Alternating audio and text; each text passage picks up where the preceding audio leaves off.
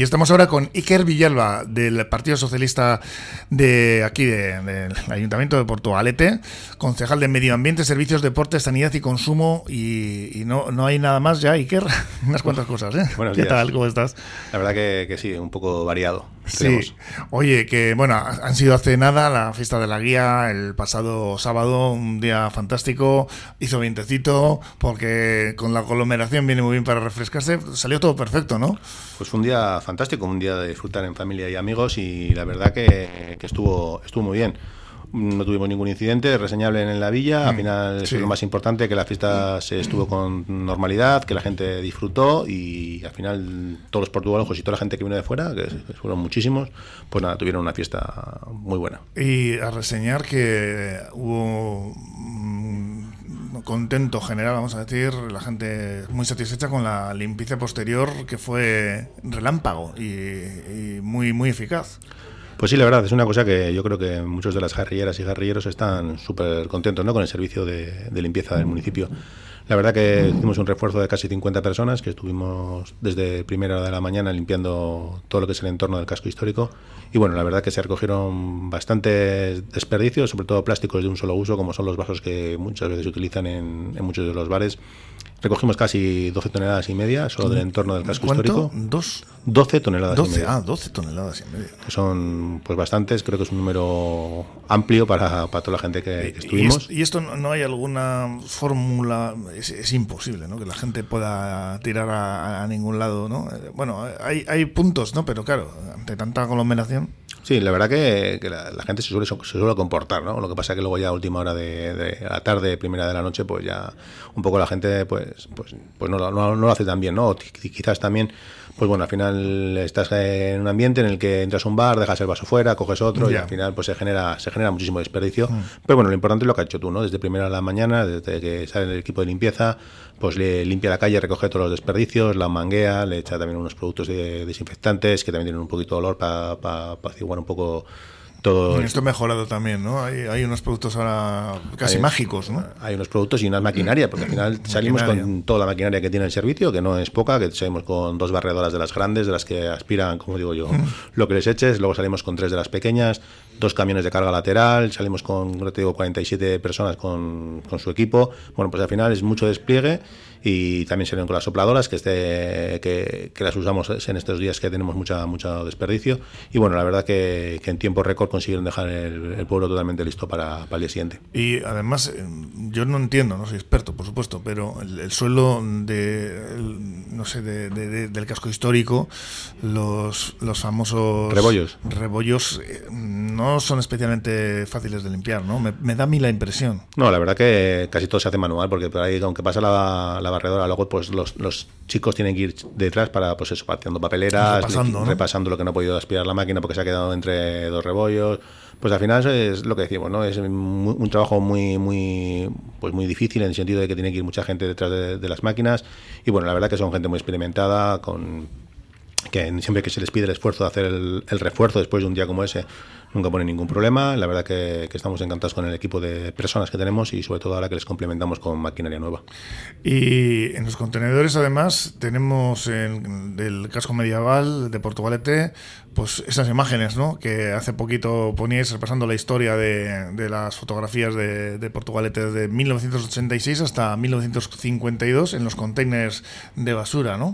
Sí, son los contenedores que llamamos de, de, la fracción resto y son los contenedores que, bueno, que en un entorno como el nuestro, que es un casco histórico medieval, pues que siempre son un poco más disruptivos y crean un poco más de, pues no sé, un poco más, más feo, ¿no? A la hora de la vista. Pues bueno, hicimos una, una apuesta para poner unas imágenes de cómo era Portugalete Para adornarlo, ¿no? Para adornarlos. Y la mm. verdad que han tenido una acogida muy, muy, muy, muy, muy buena. La gente está contenta, enseguida se acerca, los ve y la verdad que pues hace que sea más amigable, ¿no? El mm. tener un contenedor en el casco histórico y eso es fundamental. Al final tenemos que cuidar mucho la imagen de nuestro casco ¿Cómo histórico. surge esta iniciativa? Pues surge ya en la legislatura anterior a, ver cómo podíamos eh, pues ponerlos más, más bonitos, ¿no? Digamos, que no, mm. que no llamaran tanto la atención, que no fueran como el centro de, de nuestro casco, ¿no? Entonces, estuvimos mirando muchas posibilidades, pues eh, ponerlos en zonas diferentes, ponerlos con flores, poner, pero bueno, al final dijimos que, que, íbamos a ser, estamos muy orgullosos de nuestro pasado y queremos reflejar un poco en cualquier sitio pues imágenes de Portugalete antiguo, de cómo era, y lo que hemos hecho es coincidir, pues el contenedor que está, por ejemplo, ubicado en la ranche tiene fotos antiguas de la zona de, la ranchería, ¿no? Y el que está en el lado de la basílica, pues tiene fotos de la basílica. Pues al final en cada zona, pues hacemos que sea un escaparate de cómo era eso antiguamente. Mm, y dentro del mundo de la limpieza hay muchas eh, cosas que limpiar y cuando hablamos de, limpiar también de eliminación, ¿no? De, en este caso de 1.500 ejemplares de avispa asiática, que es una avispa invasora y, la verdad es que, bueno, pues eh, se han utilizado unos, unas trampas especiales para, para eliminarlas, ¿no? Pues sí, en el año pasado vimos que habíamos tenido una subida en lo que son los nidos que aparecen de este tipo de, avispa y nosotros ya desde el área de medio ambiente nos planteamos cómo podíamos hacer para que estos nidos no estarían en Portugalete. Entonces nos ponemos en contacto con varios expertos sobre el tema y nos dijeron que había que actuar en la época de, primavera, ¿no? antes de que estas reinas pues ya harían este tipo de nidos y nosotros eh, lo que hemos hecho es con especialistas hemos visto qué tipo de trampas eh, homologadas se pueden colocar con, un, con una especie de, néctar que lo que hace es atraer. Un cebo. Sí, un cebo, un néctar que les hace que vayan a esas, a esas trampas, que hay que decir que es totalmente natural y no para el medio ambiente, que eso también era una cosa que queríamos. Y colocamos este tipo de trampas. Son unas trampas muy características y igual a una de las personas las ha visto por el municipio. Se han colocado en todo el municipio, en las zonas que nosotros habíamos detectado más presencia. Sí, como unas urnas redondas, ¿no? Sí, como unas urnas que están colgadas de los árboles. Y además es curioso, porque tienen que estar colgadas a una altura concreta, porque si no, no va. Tienen que estar colgada entre metro y medio y dos metros para que la, la avispa 200 nidos, ¿no? Habéis eh, logrado erradicar, ¿no? No. Cada avispa que lo que hace es tener al año siguiente puede ser reproducido puede tener otras 200 avispas, que mm. cada una haría un nido. Cada uno. Cada una haría un nido. Entonces hay que ver que si hemos calculado en torno a 1500, pues cada una haría 200, pues la, matemática es... Es, 200 por 1500. Eso es. O sea, o, por ahí. No todas sobreviven, lógicamente. ¿eh? pero bueno, pero sí que, que, lo que hemos querido hacer es que, que, esas avispas no lleguen a, hacer esos nidos, porque al final, ¿eso que genera? Pues genera que las, que las personas ya tengan que llamar al ayuntamiento, nosotros tendríamos que pasar a Basalán mm. o, a la, o a los bomberos para que los retiren, y al final eso es es un engorro y al final hay que recordar que estas avispas son una, especie invasora que lo que hace es eh, ataca también directamente a nuestras abejas y lo que nos pasa a nosotros es que cuando las vemos muchas veces, igual algunos recibimos una picadura, pues es bastante dolorosa y es bastante, es bastante molesta. Entonces nosotros lo que queríamos evitar es eso, que, tuviéramos picaduras en el municipio, que estas avispas no ocupen el lugar que tienen que ocupar nuestras abejas y las avispas que son de aquí del entorno, porque al final si no, pues este tipo de, de, insectos invasores pues lo que hacen es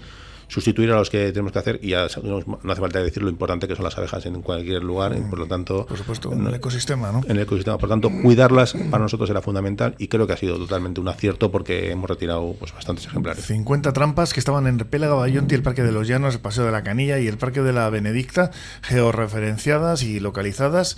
Y esto, pues bueno, al final ha, dado un buen resultado. Esperemos que en municipios colindantes y en todo Vizcaya y en todo Euskal Herria, ¿no? Porque no se esté tomando medidas, porque claro, al final no vale de nada que un solo municipio tome cartas en el asunto, ¿no? Es verdad que este, que este tipo de, de, de avispa, este tipo de especie invasora eh, depende de, diputación, ¿no? Y es diputación la que cuando hay un, nido, cuando las, las tiene que hacerse cargo. Nosotros hemos querido actuar antes de que tenga que venir diputación, ¿no? Al final nosotros es mejor ser proactivos y, y luchar contra este tipo de especies invasoras antes de que hagan sus nidos. Nosotros lo vimos perfectamente claro, creíamos que, eso. Y sí, lo que creo que muchos municipios también han hecho o van a hacerlo algo similar, y creo que es fundamental también que coordinemos estas acciones para que, en nuestro entorno pues esta avispa no tenga un sitio donde se siente cómoda. Nos vamos con esos huertos escolares en los jardines del asilo, Iker. Sí, bien, es una de las apuestas que nosotros tenemos muy claras. Nosotros eh, presupuestariamente lo tenemos dotado. Hemos mandado el convenio al asilo para que acabe de ratificarlo con la firma y estamos esperando su, su respuesta. Eh, esperamos que sea positiva. Hemos trabajado conjuntamente con ellos y bueno, sí, yo lo que sí digo es que si no es en el asilo porque no puede ser porque circunstancias del propio asilo tiene que ser en otro lugar, que no quepa duda que lo haremos con, cualquier otro sitio que podamos estar con las personas mayores y la gente joven para que puedan disfrutar del entorno natural esa relación, esa interacción ¿no? entre la intergeneracional tan importante y que tan buen resultado dado. Aquí hemos hablado de ello. Sí, la verdad que siempre que hemos hecho actuaciones con gente mayor a través de la dirección social y del área de juventud, juventud y las hemos unificado, la verdad que salen cosas eh, fantásticas, ¿no? Porque poder juntar la, experiencia de los mayores con la inquietud de la gente joven es algo que al final salen cosas maravillosas, ¿no? Como grandes debates que se tienen ellos, grandes relaciones que luego pueden quedar después y pueden ir hablando, al final acompañamiento, seguimiento y sobre todo aprender de nuestros mayores, que nosotros es nuestro gran tesoro en Portugalete. Hmm. Y ahora pues eh, prácticamente todas las temporadas deportivas de los clubes han terminado, pero que tenemos, eh, bueno, dentro de poco tenemos el remo, aquí tenemos la bandera eh, de, Portugalete. Sí, bueno, decir que la temporada deportiva en Portugalete acabó es, es, es, casi, imposible, porque aquí hay deporte todos los días, porque como siempre decimos aquí en Portugalete, tenemos nuestro deporte federado y el no federado. El no federado que no que continúa, como digo yo, como una moto que va para adelante, para adelante, para adelante, cada vez tenemos más gente. Bueno, ahora siempre en verano nos baja un poquito la gente que va a las instalaciones, pero, pero nos crece la de piscina de verano, que también es un tipo de, de actividad. Y luego los clubes deportivos que han sido un año maravilloso, ya es un año que ya tenemos el COVID súper olvidado, post-COVID, en el que hemos visto que los clubes han sido reforzados, han tenido grandes éxitos en el fútbol, en el baloncesto, en el ajedrez, en todos los clubes deportivos han tenido grandes éxitos y ahora empieza el verano que es un poco los deportes que son como hemos dicho el remo, ¿no? que empezamos a tener, ya este fin de semana tenemos la, regata en la ría, que la creo que estáis vosotros también un poco sí, Ahí estaremos, exactamente. Y bueno, pues para nosotros es acompañar a la jarrillera. También tenemos al club mm. de de natación, que está ahora mismo, bueno, que ya están compitiendo. Creo recordar que hoy tenemos dos nadadoras que han estado en Grecia haciendo la competición, pues ya me pierdo porque van a tantos sitios internacional y que han quedado ahí, creo que la han ganado. La verdad que han hecho unos resultados la náutica fantásticos.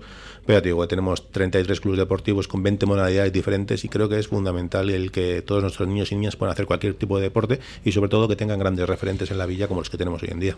Y ya dentro de poco vacaciones, ¿no, Iker? ¿Eh? Bueno, vacaciones, vacaciones, eh, la verdad que sí, yo creo que aprovecharé para estar con, la familia unos días que, también eh, les quitamos mucho tiempo al final del día a día y tengo un niño pequeño y me apetece mucho estar con él. Que llevamos dos añitos, ahora vienen otras elecciones generales, pero hemos tenido el 700 aniversario, luego los, la campaña municipal, en fin, hay que descansar un poquito, ¿no? Pues sí, venimos de, una pandemia que también nos la pandemia. la pandemia que nos estuvo ocupados mucho tiempo, nos dimos luego el 700 que para mí lo tengo guardado ya para siempre, que fue un año maravilloso en el que pudimos eh, salir rápidamente del 700 y ponernos en marcha. Y después también pues eso, eh, elecciones, otra vez elecciones, pues al final sumar al trabajo diario que tenemos, porque nosotros aunque pasen estas cosas tenemos que tener el trabajo diario de la gestión. Y bueno, pues al final, al final que acabas haciendo quitándole tiempo a la familia y a los amigos que también les tengo un poco abandonados.